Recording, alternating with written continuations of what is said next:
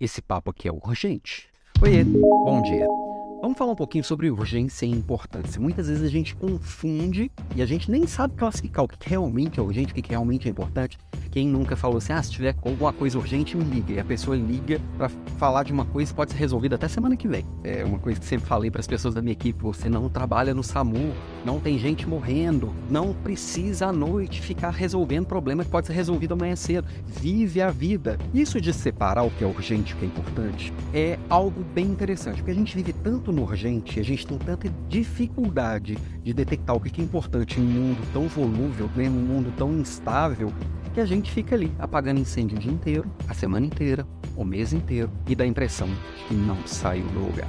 Né? E ainda tem o imediatismo de resultados que as empresas, os gestores sempre nos trazem. Então, às vezes a gente foca tanto no fim do mês que a gente esquece no fim da vida. Não é saudável, não vale a pena. Sabe assim, a gente fica buscando tanto resolver para toda hora que a coisa não rende. E aí fica aquela história. Então, como que é equilíbrio? É óbvio que eu tenho que fazer coisas urgentes. É óbvio que a vida vai trazer imprevistos e urgências para serem resolvidas. Mas, se eu não cuidar do importante, eu vou chegar lá no final sem ter realizado nada, né?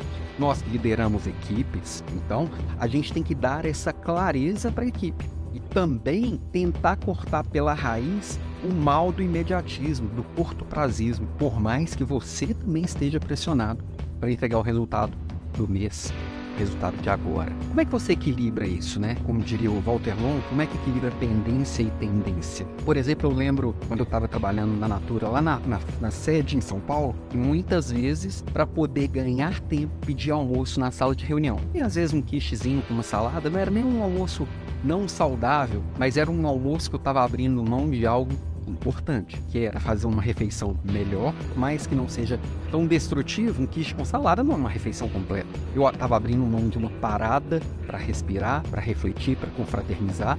Eu estava lá trabalhando, trabalhando, trabalhando e comendo enquanto discutia. Eu estava abrindo mão do importante pelo urgente.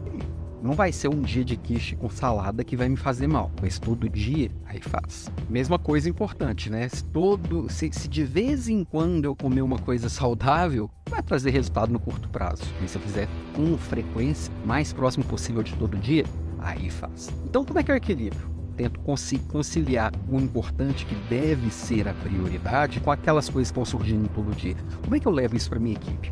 Primeiro, tendo clareza do que é importante. E aí é onde a maioria de nós falha, de não identificar realmente o que, que re, é, é, vai fazer diferença no médio para longo prazo, o que, que é aquilo que realmente vai construir a evolução e um novo patamar. Isso é importante, te leva para outro nível, que vai levar sua equipe para outro nível que você vai construir uma base para que o urgente deixe acontecer com tanta frequência. Por que, que o urgente acontece tanto? Porque o importante não foi feito. Se o importante tivesse sempre sido feito, o urgente ele seria a exceção da exceção. A base não está construída. Lembra o jogador mais, mais é, é, famoso que tiver, o Messi, o Cristiano Ronaldo? Vai assistir um treino deles. Eles vão treinar fundamento, eles vão fazer o básico bem feito. Muita gente não percebe que pessoas diferenciadas fazem o óbvio com frequência. E as pessoas comuns fazem o óbvio de vez em quando. Então quem quem está no alto nível simplesmente faz com frequência aquilo que o outro faz de vez em quando. Óbvio. Então, o que, que eu quero trazer nesse recado já no início da semana aqui para você que lidera a equipe? Comece primeiro você sendo o exemplo, dando clareza no foco no que é importante, tentando eliminar ao máximo o urgente da, da, da sua agenda, não deixando o urgente do outro virar o importante para você. Não deixa a prioridade do outro ser a sua prioridade. Tenha, tenha e ter clareza no que é prioridade para você e para sua equipe. E vá construindo essa base. Todo dia treinamento de base, treinar fundamento, fazer o básico bem feito depois me conta se deu certo ou não. Beijo para você, tenha uma ótima semana.